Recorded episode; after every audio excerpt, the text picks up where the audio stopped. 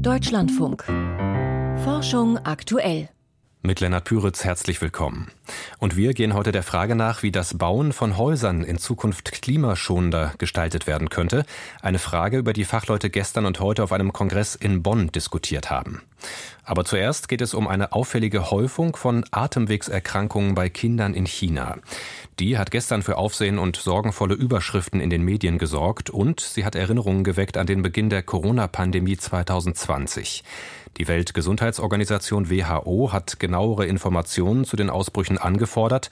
Inzwischen haben die chinesischen Gesundheitsbehörden Antworten geliefert und die werden zumindest erstmal als Entwarnung verstanden. Wir wollen die Ereignisse der letzten Tage jetzt mit dem Wissenschaftsjournalisten Volkert Wildermuth rekonstruieren. Volkert, wann und wie ist das Thema eigentlich in den öffentlichen Fokus gerückt? Ja, bereits vor fast zwei Wochen, da berichteten die chinesischen nationalen Gesundheitskommissionen auf einer Pressekonferenz über einen auffälligen Anstieg bei Atemwegserkrankungen von Kindern. Details und Zahlen, die blieben dürftig, aber dann hat ProMed das Thema aufgegriffen. Das ist die Internetseite der Internationalen Gesellschaft für Infektionskrankheiten und die haben schon 2019 sehr früh über diesen Corona-Ausbruch in Wuhan berichtet. Deshalb die Aufmerksamkeit bei der aktuellen Meldung vor drei Tagen. Da ging es um über überfüllte Kinderkrankenhäuser in Peking und Liaoning. Das ist eine Provinz 800 Kilometer weiter östlich, ebenfalls im Norden Chinas. Die Kinder hatten eine Lungenentzündung, hohes Fieber, sonst kaum Symptome. Und die New York Times, die berichtete, dass in einem Krankenhaus 1000 Kilometer südlich von Peking in Anhui an einem Tag 67 Lungenspiegelungen gemacht wurden statt der üblichen 10. Also ganz offenbar tut sich da was ungewöhnlich viele schwere Fälle in unterschiedlichen chinesischen Provinzen, über den oder die Erreger war nichts bekannt. Kein Wunder, dass es Schlagzeilen gab. Mhm, ich habe gerade ja schon kurz gesagt, diese Ereignisse in China, die haben bei vielen Erinnerungen an den Beginn der Corona-Pandemie wachgerufen. Wie haben denn jetzt die Gesundheitsbehörden reagiert? Inwieweit gab es da Parallelen, aber auch Unterschiede zu 2020? Es gab Unterschiede. Erstens haben die chinesischen Behörden das ja selbst öffentlich bekannt gemacht und den Anstieg nicht in irgendwelchen Datenbanken gemeldet. Zweitens, die Weltgesundheitsorganisation ist sehr schnell selbst aktiv geworden, um weitere Informationen einzuholen. Das haben verschiedene Fachleute ausdrücklich begrüßt. Eigentlich gibt es dafür klare Regeln in den internationalen Gesundheitsvorschriften. Die wurden von China bei Corona aber nicht immer prompt umgesetzt. Das war diesmal drittens anders. Auf einer Telekonf Telefonkonferenz mit der WHO gestern. Da wurden dann diese Erregernachweise vorgestellt. China ist da mit den Laborkapazitäten und den digitalen Meldewegen sehr gut aufgestellt. Mhm. Und welche Erreger sind jetzt offenbar für diese gestiegenen Fälle verantwortlich? Die WHO schrieb, bis jetzt, zu diesem Zeitpunkt berichtet China, dass die Symptome durch bekannte Erreger verursacht wurden. Offenbar gab es schon seit Mai ungewöhnlich viele Fälle von Lungenentzündung durch das Bakterium Mycoplasma pneumoniae. Das kann man mit Antibiotika gut behandeln. Übrigens sorgen diese Bakterien auch gerade in Südkorea für ungewöhnlich viele Infektionen bei Kindern. In China, da ist seit Oktober zusätzlich ein Anstieg bei anderen Erregern zu beobachten. Influenza, RSV, Adenoviren. China berichtet aber keine Anzeichen für neuartige oder unbekannte Erreger. Mhm, keine neuartigen oder unbekannten Erreger. Wie lässt sich denn dann auf der anderen Seite der Anstieg von Infektionen, diese zunehmenden Fälle mit eben den bekannten Erregern erklären? Ja, aktuell erlebt China einen heftigen Wintereinbruch mit wirklich schlimmen Minusgraden bis minus 25 in der Nacht. Das hat die Situation voll verschärft und verschiedene Fachleute verweisen gegenüber dem Science Media Center in Großbritannien auf den Lockdown, der in China im vergangenen Winter ja noch größtenteils in Kraft war. Das heißt, da hatten die Viren und Bakterien erstmal wenig Spielraum und das menschliche Immunsystem musste sich nicht mit ihnen auseinandersetzen. Jetzt haben die Erreger in China wieder freie Bahn. Die Infektionen werden sozusagen nachgeholt wiederholt. Aktuell erkranken vor allem Kinder, Erwachsene scheinen eine Immunität zu haben. Auch das spreche dafür, dass es um bekannte Erreger geht. Mhm, das sind jetzt ja erstmal Argumente, die gegen einen neuen Erreger hinter diesen Ausbrüchen in China sprechen. Von Entwarnung spricht die WHO selbst aber nicht oder noch nicht. Nee, die WHO wird die Situation weiter beobachten und steht auch in engen Kontakt mit China. Aber es gibt eben bislang keinen Hinweis auf neuartige Erreger. Und ich habe den Eindruck, diesmal haben die Überwachungssysteme für Ausbrüche so funktioniert, wie sie sollen. Das ist entscheidend, denn früher oder später wird sich irgendwo auf der Welt eben doch tatsächlich ein neuer Erreger auf den Weg machen. In China gab es zuletzt viele Lungenentzündungen bei Kindern. Mit Volkert Wildermuth haben wir über die Hintergründe und Ursachen gesprochen. In Bonn ist heute Nachmittag der Kongress Zukunft Bau zu Ende gegangen. Im Zentrum stand dabei die Frage, mit welchen Materialien und Prozessen das Bauen in Zukunft klimaschonender werden kann. Die Veranstaltung nehmen wir zum Anlass für einen kleinen Schwerpunkt in Forschung aktuell, kurz vor Beginn der UN-Klimakonferenz in Dubai. Gestern ging es hier schon um recycelten Beton und Lehmbau. Heute schauen wir auf Holz als Baustoff. Zwischenzeitlich etwas aus der Mode gekommen, erlebt er seit einiger Zeit eine Renaissance. Welche Chancen und Herausforderungen das mit sich bringt, hat sich Monika Seinsche angeschaut. Ein heller Raum mit weißen Wänden, großen Fenstern und hellbraunem Linoleumboden. In den Wandregalen liegt Spielzeug. Sie sehen Türen aus Holz, Sie sehen Fenster aus Holz, Sie sehen auch Holzwolleplatten an der Decke, die sogenannten Sauerkrautplatten, auch die sind ein Holzprodukt. Horst Gumprecht ist geschäftsführender Gesellschafter des Architekturbüros Angelis und Partner. Er und seine Kollegen haben das Haus entworfen, in dem er steht. Tagsüber spielen hier Kinder zwischen 0 und 3 Jahren. Die Wände sind mit Gipskarton innenseitig bekleidet. Dahinter befindet sich eine Installationsebene. Aber alles, was Sie jenseitig der Wand sehen, ist tatsächlich eine Holzkonstruktion. Die Kita der Universität Oldenburg ist ein kleines Gebäude, kaum größer als ein Einfamilienhaus. Aber aus Holz werden auch immer mehr Hochhäuser gebaut. Das zurzeit höchste, mit 86 Metern und 18 Stockwerken, steht im norwegischen Brumunddal. Ein so hoher Holzbau wäre vor Jahrzehnten noch undenkbar gewesen. Möglich hat ihn die Erfindung des Brettschichtholzes gemacht. Dabei werden mehrere Massivholzbretter aufeinander geleimt. Und zwar mit jeweils um 90 Grad versetzter Faserrichtung.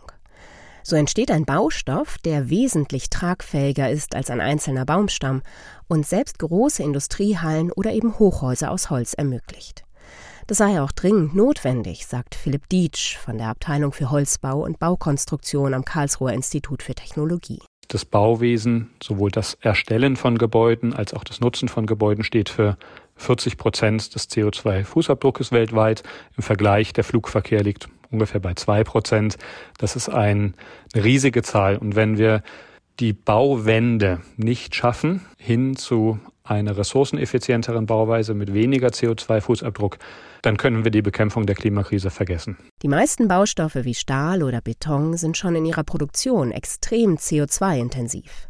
Ganz anders als Holz, das während des Wachstums sogar CO2 aus der Atmosphäre bindet. Holz ist der einzig weltweit nachwachsende Baustoff, den wir wirklich zur Verfügung haben. Stefan Winter ist Holzforscher an der Technischen Universität München. Wir haben genug Holz in unseren Wäldern. In Deutschland wächst nach wie vor deutlich mehr Holz nach im Vergleich zu dem, was wir entnehmen. Um die Wälder dem Klimawandel gegenüber widerstandsfähiger zu machen und die biologische Vielfalt zu fördern, müssten allerdings die Fichtenmonokulturen der vergangenen Jahrzehnte nach und nach durch Laubmischwälder ersetzt werden. Wir forschen natürlich auch sehr intensiv daran, wie wir diese neue Waldzusammensetzung in Zukunft auch für bauliche Zwecke nutzen können. Wir entwickeln also aus Laubholz und Nadelholz zusammen neue Werkstoffe, wie zum Beispiel holzbewehrtes Holz, wo wir Buchenfurniere und Fichten-Massivholz kombinieren. Also wir haben fürs Bauen mit Holz definitiv und ich meine weltweit genügend Holz zur Verfügung, um theoretisch zumindest den gesamten Wohnungsbau und Hochbau mit Holz, solange er nicht im Industriebereich stattfindet, auch bestreiten zu können. Bleiben noch zwei Probleme. Holz brennt und es fault. Aber auch das seien beherrschbare Probleme, sagt Philipp Dietsch. Wenn Holz brennt, entwickelt es ja diese schwarze Kohleschicht. Und diese Schicht, die schützt das Holz. Die Wärme, die ja dazu führt, dass Holz weiter brennen würde, wird durch diese Schicht ganz stark gedämmt, was dazu führt, dass Holz brennt, aber berechenbar. Also wir können berechnen, dass Holz in 30 Minuten zum Beispiel zwei Zentimeter abbrennt. Und sobald man etwas rechnen kann, kann man natürlich auch berechnen, wie lange dann ein Bauteil hält. Und da sind ja vorgegeben vom Baurecht die klassischen Werte, die 30 Minuten oder eben für Fluchtwege die 90 Minuten. Und wie lässt sich das Holz vor dem Faulen schützen? Dann gehen wir jetzt vor die Tür und haben fast eine Regenpause erreicht. Wir können mal vors Gebäude gehen. Die Kita in Oldenburg ist mit senkrechten Holzlatten verkleidet, die jetzt im Regen dunkelbraun glänzen. Bliebe das Holz dauerhaft feucht, würden holzzersetzende Pilze es innerhalb kürzester Zeit zerstören. Horst Gumprecht deutet auf ein Metallblech, das die Latten nach unten zum Boden hin abgrenzt. Da ist ein Nässeschutz und hinter den Latten ist ebenfalls ein Nässeschutz. Das Vlies hinter den Latten verhindert, dass die Feuchtigkeit in die Dämmung und in die tragende Konstruktion eindringt, wird also hier abgeführt und wird dann über Ableitbleche nach unten geführt. Das Fazit der Fachleute? Richtig konstruiert können Holzhäuser viele Jahrhunderte überstehen und das im Holz gespeicherte CO2 aus der Atmosphäre heraushalten. Ein Beitrag von Monika Seinsche war das. Und über Holz als Baustoff und die Frage, wie eine klimaschonende Zukunft des Bauens insgesamt aussehen könnte, habe ich vor der Sendung mit Philipp Misselwitz gesprochen. Er war heute einer der Vortragenden auf dem Kongress in Bonn, ist Professor am Institut für Architektur der TU Berlin und Geschäftsführer der gemeinnützigen Organisation Bauhaus der Erde, ein wissenschaftlicher Think Tank und Experimentierort zur klimafreundlichen Bauwende. Herr Misselwitz, Stefan Winter, der ist Holzforscher an der TU München, hat im Beitrag gerade die Einschätzung geliefert, es gebe weltweit gesehen genug Holz, um den Wohnungsbau und zumindest teilweise auch den Hochbau bestreiten zu können. Es gibt allerdings auch Stimmen, die vor einer Überlastung, vor einem Kahlschlag der Wälder warnen. Wie kann denn Ihrer Einschätzung nach eine tatsächlich nachhaltige Nutzung von Holz als Baumaterial klappen? Beide Positionen haben recht. Das Potenzial des Bauens mit Holz liegt auf der Hand. Andererseits auch die Gefahr, dass es durchaus schiefgehen kann, wenn man nicht drei Punkte beachtet. Das erste ist, dass es wirklich eine nachhaltige Waldbewirtschaftung braucht. Dafür gibt es Zertifizierungen, die ganz konsequent durchgesetzt werden müssen. Also kein Kahlschlag, sondern ein behutsamer, pflegender, ökologischer Ansatz äh, der Waldbewirtschaftung. Dann geht es darum, was man mit dem Holz tut, was man aus dem Wald holt, nämlich nicht in die energetische Nutzung bringen, sondern stofflich nutzen. Das heißt, langlebige Bauprodukte daraus machen, die das CO2 über lange Zeit hin einlagern. Und diese Wertschöpfungsketten sollten möglichst regional sein, damit nicht zu viel Transport-CO2 anfällt. Und natürlich geht es auch wie immer im Bauen um die Vermeidung von Exzess. Wir müssen vor allem auch an Suffizienz denken. Wir müssen das Holz, was wir aus dem Wald nehmen, so optimiert verarbeiten und so geschickt und gezielt wie möglich einsetzen. Jetzt haben wir auf Holz geschaut. Es wird auch daran geforscht, CO2 in recyceltem Beton zu binden oder Lehmbau wirtschaftlicher zu machen.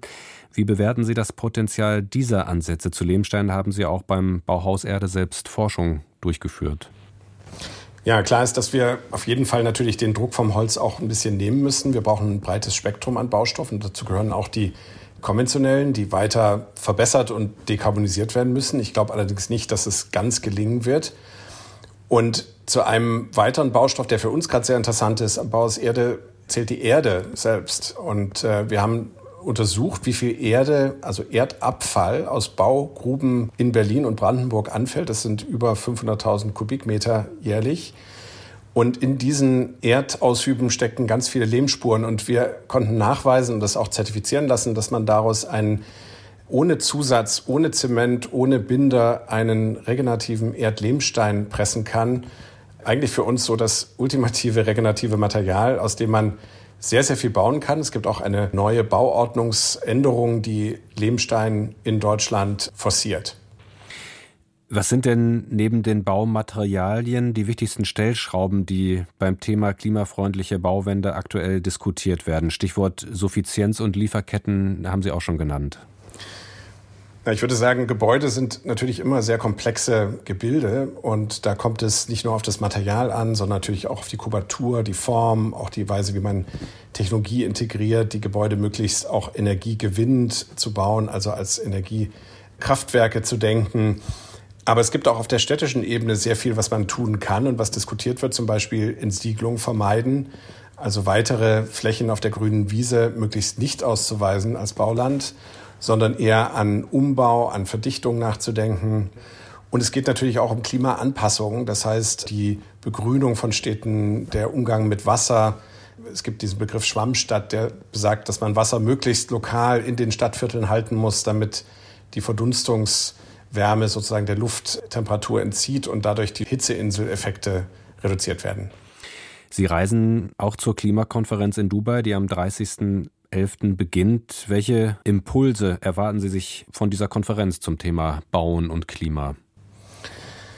Es kommt vor allem darauf an, dass das Narrativ einer globalen Bauwende stark gemacht wird. Das darf man nicht unterschätzen, dass trotz aller Probleme und Frustrationen, die wir hier in Deutschland auch erleben, trotzdem wird hier eifrig diskutiert und wir sind ja schon bei Lösungen, die sich abzeichnen, die wir durchsetzen können. Aber in den Ländern, vor allem des globalen Südens, ist das Narrativ noch gar nicht angekommen. Die fühlen sich nicht verantwortlich für den Klimawandel, sicher zu Recht.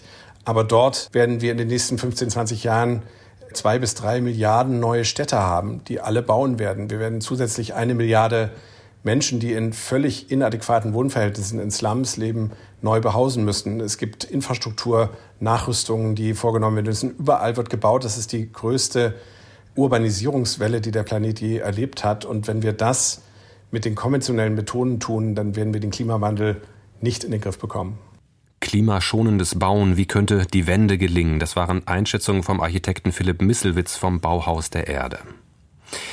Mindestens 1400 potenziell aktive Vulkane, die gibt es weltweit und gerade sorgen gleich mehrere davon für Aufsehen.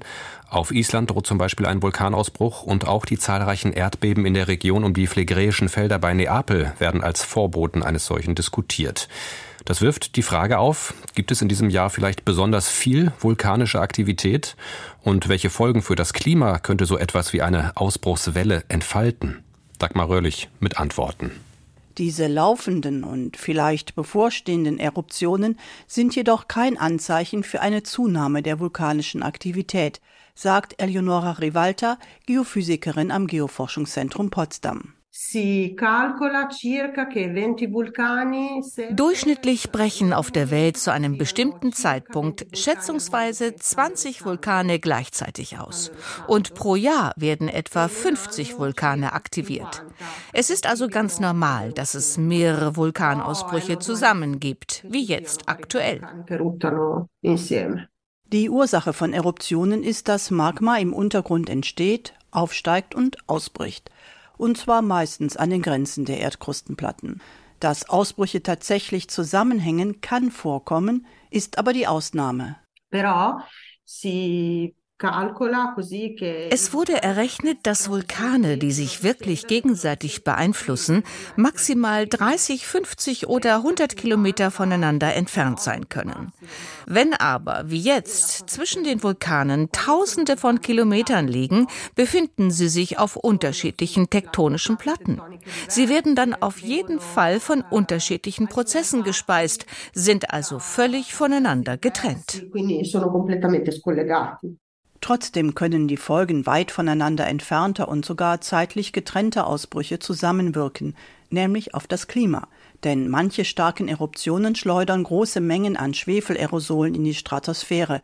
Die schirmen das Sonnenlicht ab und lassen die Temperaturen sinken. So kühlte 1991 der Ausbruch des Pinatubo auf den Philippinen das globale Klima um ein halbes Grad. Die Analyse von Schwefelspuren in grönländischen und antarktischen Eisbohrkernen verrät, dass mehrere solche Ausbrüche nacheinander das Klima längerfristig beeinflussen könnten. Beispiel die spätantike kleine Eiszeit, die 536 einsetzte. Clive Oppenheimer, Vulkanologe an der Universität Cambridge. There is a big spike in sulfur in, in, in the ice cores in Greenland in 536. In grönländischen Eiskernen gibt es einen starken Anstieg des Schwefelgehalts in den Jahren 536 und 540, wobei die Eruption von 540 sowohl im Eis von Grönland als auch dem der Antarktis registriert wurde. Das war wahrscheinlich ein Ausbruch in den Tropen. Ein drittes großes Ereignis fand um 547 statt. Das Klima wurde also wiederholt von großen Vulkanausbrüchen beeinflusst. Gleichzeitig finden sich im Eis auch Beweise dafür, dass die Sonnenfleckenaktivität zurückging, und auch das wirkt abkühlend. Damals dauerte es Jahrzehnte, ehe sich die Folgen der Ausbrüche wieder gelegt hatten. Das Spannende am Zusammenhang zwischen Vulkanen und Klima ist, dass interdisziplinär besetzte Teams sie inzwischen nutzen, um zu untersuchen, wie sich veränderte Klimabedingungen auf Gesellschaften ausgewirkt haben. Eine Frage, die auch für die aktuelle Weltbevölkerung relevant ist. Ein Beitrag von Dagmar Röhrlich. Und mehr zum Thema, wie Vulkane das Klima und darüber die Menschheitsgeschichte beeinflusst haben, können Sie in einer neuen Ausgabe von Wissenschaft im Brennpunkt hören, zum Beispiel in unserer DLF Audiothek App. Und hier geht es weiter mit Piotr Heller. Er hat die Wissenschaftsmeldung von heute zusammengestellt. Astronomen haben ein besonders energiereiches Teilchen aus dem All aufgespürt und rätseln über dessen Ursprung. Das Teilchen, das kleiner als ein Atom ist, traf über den Vereinigten Staaten auf die Erdatmosphäre. Dort kollidierte es mit Luftmolekülen, wodurch wiederum weitere geladene Partikel entstanden, die schließlich auf ein Raster aus Detektoren der University of Utah prallten. Dank deren Messungen konnten die Forscher die Energie des ursprünglichen Teilchens ermitteln. Sie betrug 244 Exaelektronenvolt. Damit hatte dieses einzelne subatomare Teilchen etwa so viel Energie wie ein Ziegelstein, der aus Hüfthöhe zu Boden fällt. Die Astronomen haben ihre Beobachtung im Magazin Science beschrieben. Sie rätseln über den Ursprung des Teilchens, denn entlang der Bahn, die es wahrscheinlich zur Erde genommen hat, befindet sich keine bekannte kosmische Quelle, die so etwas hervorbringen könnte. Psychologen aus Jena haben das Wohlbefinden allein lebender Menschen untersucht. Hintergrund ist, dass Alleinlebende in der Forschung oft als gleichförmige Gruppe behandelt werden, die in der Regel ein geringes Wohlbefinden aufweist. Die Forscher wollten es genauer wissen und befragten dafür rund 400 Alleinlebende aus Thüringen über drei Jahre hinweg. Die Studienteilnehmer protokollierten zudem ihre Kontakte in einem Tagebuch. Ein Drittel von ihnen entpuppte sich als besonders zufrieden. Das waren Menschen mit einem großen Netz Netzwerk sozialer Kontakte, die sie täglich pflegten. Die geringste Zufriedenheit wiederum zeigte das Drittel, das zwar über ein soziales Netz verfügte, welches jedoch so lose geknüpft war, dass sich daraus nur wenige tägliche Kontakte ergaben. Das berichten die Forscher im Journal of Behavioral Development. Laut einer Erhebung aus den USA ist Feinstaub von Kohlekraftwerken besonders gesundheitsschädlich. Die Studienautoren haben zunächst mit Hilfe von Wettermodellen analysiert, wohin die Abgase von knapp 500 amerikanischen Kohlekraftwerken wehen.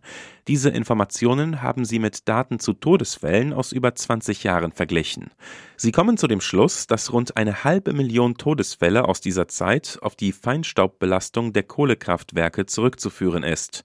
Ein Hauptgrund dürfte das darin enthaltene Schwefeldioxid sein, schreiben die Forscher im Magazin Science. Es mache den Feinstaub aus der Kohlekraft etwa zweimal gefährlicher als Feinstaub anderer Quellen. Die Ariane 6 Rakete hat einen Heißlauftest absolviert. Ihr Triebwerk wurde gestern am europäischen Weltraumbahnhof in Französisch-Guayana gezündet und lief etwa acht Minuten lang. Das teilte der Hersteller der Rakete, die Ariane Group, mit. Der Test sei erfolgreich verlaufen. Es handele sich um die Generalprobe für den 2024 geplanten Erstflug der Ariane 6. Schiffswracks bieten Fischen Schutz vor Schleppnetzen. Der Grund ist, dass Fischer ihre Netze rund um die Wracks nicht einsetzen können. Was das genau für die Unterwasserwelt bedeutet, haben Forscher anhand von fünf Wracks östlich der britischen Küste ermittelt. Das Ergebnis haben sie im Fachblatt Marine Ecology beschrieben. Demnach fanden sie in Gewässern, wo Schleppnetze verwendet werden, in der Nähe von Schiffswracks dreieinhalb Mal mehr Lebewesen als anderswo. Sternzeit, 24. November. Dunkle Energie Überall und nirgends.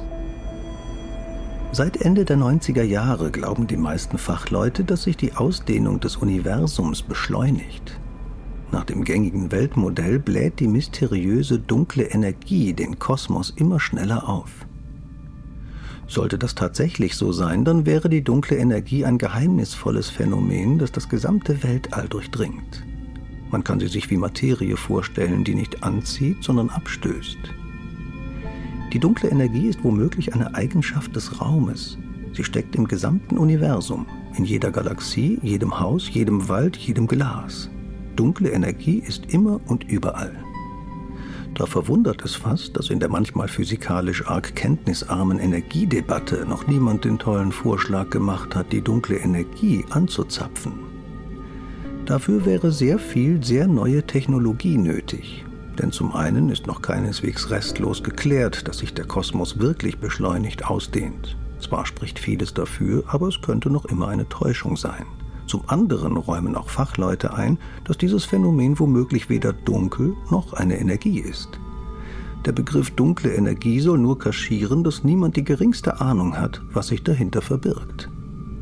Ist es eine Energie des Vakuums? Gibt es im All eine kosmologische Konstante, die einfach zum Raum dazugehört? Oder treibt ein geheimnisvolles Quintessenzfeld das All auseinander? Die Astronominnen und Astronomen arbeiten an der Lösung dieser Fragen. Und das beschleunigt mit ganz heller Energie. Damit geht Forschung aktuell zu Ende. Mein Name ist Lennart Püritz. Danke fürs Zuhören und bis bald.